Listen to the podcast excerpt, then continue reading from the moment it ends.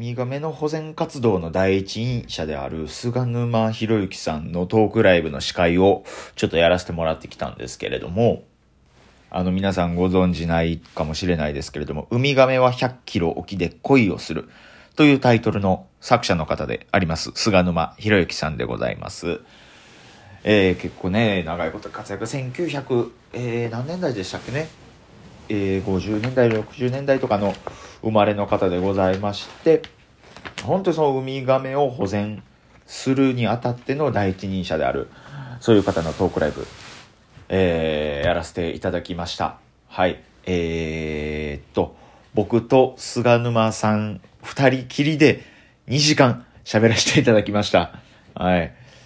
別にあれお客さんゼロってわけじゃなかったです。あの配信ライブやったんでね、えー、お客さんが入れずに配信の、えー、チケットだけで、こう画面越しにこうおしゃべりさせていただくという、菅沼さんもズームで横浜から参加ということで、えー、僕とね、菅沼さんがこう、顔と顔をこう突き突き合わせて、そういう感じで喋らせていただきました。いやー、すごいアカデミックな時間でしてね、めちゃくちゃ面白かったですね。もう皆さんもね、そうですけれども、僕もね、ウミガメというものが一体どういうものなのかとかも全然分かってなかったんですよ。あの、こっからちょっとあの、真面目な話とかもいろいろさせていただくんですけれどもね。まあ、とにかくね、あの、これが決まった段階でね、あずき坊主結構行くとこまで行ってんなとは思いましたね。あの、梅田ラテラル、あずき坊主司会、あずき坊主スペース司会って調べたらもう予測変換でラテラルって出るぐらいもうね、ズブズブの司会をやるにあたっては、ズブズブのライブハウスでやらせてもらったんですけれども、今回も。そのラテラルでね、いろんなトークライブの司会させてもらってたんですけれどもね、あの、お菓子職人と AV 男優さんのトークライブに始まり、そこからね、ほんといろいろ8時間の怪談ライブの司会だとか、そうですね、いろいろとね、後輩のね、東京でフリーで活動してる9月くんのね、と、えー、と、ライブの司会であるだとか、本当にこう結構いろんなことをさせていただきました。はい、ルクアイーレに新しくオープンした香水屋さんのオープン記念トークイベントとかもやらせていただきました。いろんな匂い嗅ぎました。はい。わけわからん匂いとかも嗅ぎました。そんで今回、あずき坊主、なんと、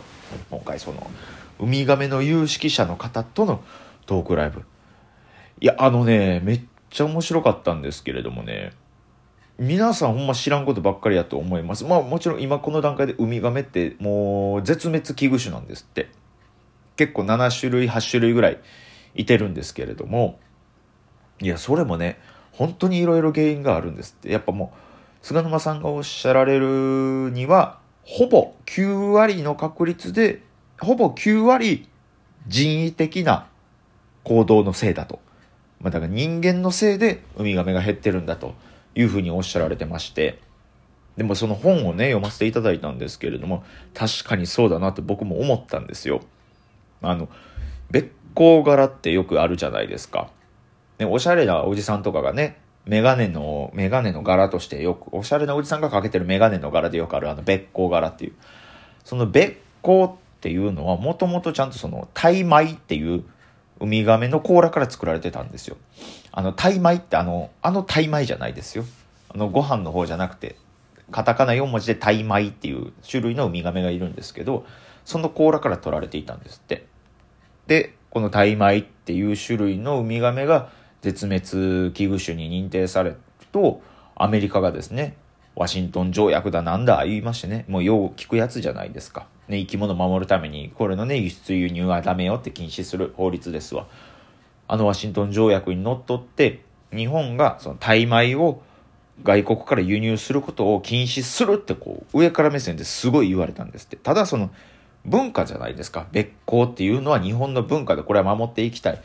輸入量を減らすから半分ぐらいにするからなんとかお願いできませんかって言ったけどもそれでもダメだったんですと。まあそうですかと。まあこのタイ米が減る理由が全てこう日本のこの別行を作るという文化のせいにされたっていうのも納得いかなかったんですけど世界的にはその日本のせいだというふうになったんですって。でそのワシントン条約にのっとってタイ米が禁止されますって決まったんですよ。何年に禁止されますって決まった瞬間にその前年度のタイ米の輸入量が一気に跳ね上がりましてね。もともと10トン、20トンぐらい輸入してたんですって、年間で。ただ、その、禁止されるってなった前年度に一気に世界中から日本に130トンものタイ米が集められたんですって。まあだから閉店セールと一緒ですわな。もう閉まってまう、もうこっから手に入れられへんくなるから一気にかき集めとこうっていう魂胆でぐわって集めてしまったんです。まあ日本が求めるっていうのもそうですけれども、日本に売れるっていう考えをしている人が海外にたくさんいらっしゃる、いてはるんで、その人たちがもうタイ米というもう亀をもう仮に借りまくったせいで、絶滅に拍車がかかってしまっただとか、その、人間が手を加えることによって、良くない方向に行ってるっていう話もあったんですよ。よく皆さんテレビ番組とかでね、ウミガメの子供を、その施設の人がこう砂浜から掘り起こして自分とこの水槽とかで孵化させてその孵化したウミガメをこう地元の子供たちと一緒にこう海に放とうみたいな頑張ってみたいなそういうほっこりするニュースって皆さん見たことあると思うんですよ。僕もあれ見てました。ああええなみたいな、ね、自然に返してるなってこういうのが教育には役立つんやなっていうふうに思ったんですけど本読んだらあれ全然違くてものすごくウミガメを殺してる行為だったんですって。というのもね、ウミガメって、孵化した瞬間って、あの、すごい特殊な興奮状態にあるんですって。で、すごいその興奮状態にあるから、そのすごい勢いで、その砂浜から海に向かってダダダダダって進むことができるし、で、そのままの勢いで海の中まで進んで、大きい潮流に乗っかって、そこから餌を食べたり、仲間と出会ったり、そういう風にしてウミガメってって海に出て育っていくはずなんですけど、この特殊な興奮状態っていうのが、もう本当短いで数日しか持たないんですよ。でも、ウミガメを孵化させて、海に放流しよう、そういうイベントをしようって考えてる人たちって、イベントの日程を先決めるじゃないですか。まあ、孵化予定が大体この日やから、日程はその2、3日後かな、ずれずれることもあるだろうし、っていうふうに決めはるんですよ。でも、その特殊な興奮状態がなかったら、ウミガメって元気なくなるんですよ。まあ、ものすごいシンプルに言ったら。なので、その水槽で孵化して、その水槽の中で興奮状態が終わってしまうんです。だから砂浜に放り出されて海に着いた頃には一応海には向かいますけど、ちっちゃいウミガメがね、向かうんですけど、もう元気がないから、中まで泳がれへん。もう途中で、えー、カモメとか、ね、大きい魚とかに食べられて終わりっていう。ほぼほぼそこで死んでしまうんですって。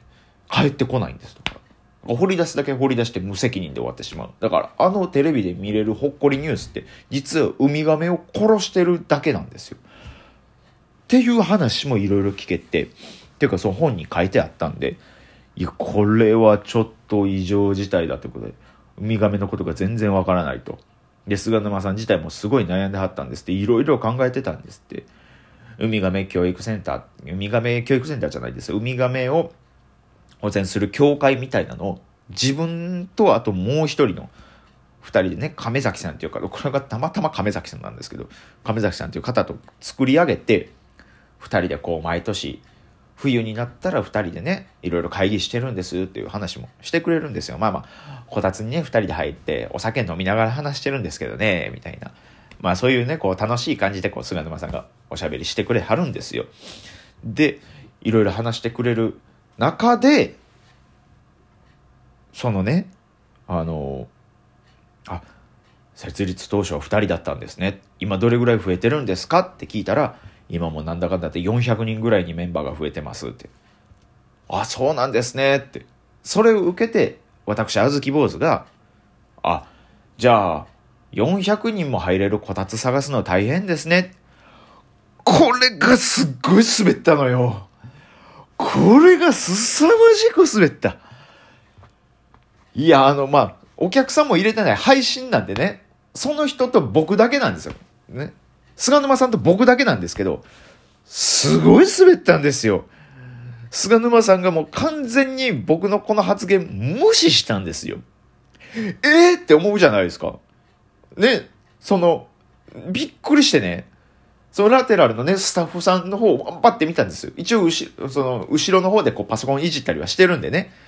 後ろの方でパソコンいじってるね、そのこたつ、400人も入れるこたつ探すの大変ですね。ああ。ほんでまた会って、喋り出した時に、ええー、と思って後ろのスタッフさんパッて見たら、その、わざわざイヤホン取って僕の方を見てました。で、僕がなんかこう、え、今僕滑りましたよね？ってこう、滑りましたか？っていうこう、口に出してないですよ。っていう目で見たら、なんか、ぼ、僕の方見て、ちょっとだけコクンってうなずいたんですよ。すごい、その、滑ったことによって人と人とが心で繋がったっていう。何を繋がってくれとんねんと、その。こんなんで繋がらんといてくれてええわ、と思って。いやー、ただ、納得いかないんですよ。どうです皆さん、これ聞いて正直。その、ね、も、その、もあの、ね、二人でね、こたつで、こたつ入ってお酒飲んでたんですよ、二人で、みたいな。で、400人増えて、あ、じゃあ今、400人も入れるこたつ探すの大変ですね。これね、それ、大爆笑とは言わないですよ。大爆笑とはもちろん言わないですけど、その、70点ぐらいは取れてるじゃないですか。僕の経験上そうなんです。うまいことも言えてるし、ちょうどいい冗談。大爆笑じゃないですよ、もちろん。ちょうどいい冗談ですよ。その、ものすごいちょうどいい、こう、ほからかになれる。僕もいろいろ考えてるんですよ、ちゃんと。相手がね、50代、60代の方だから、ちょっとこう、うまいこと言う、この、ウィットに富んだシャレを言うのが僕、いいって思って、それも選んで発言してるんですけど、著しく滑ったんですよ。いやー、今でも納得いかへん。あんな滑るかね終わってからスタッフさんに言いましたもん。あんな滑りますって。そしたらスタッフさん言うてました。まあ、私は好きですけどね、って。あの、多分、滑ってたんやと思います。ありがとうございました。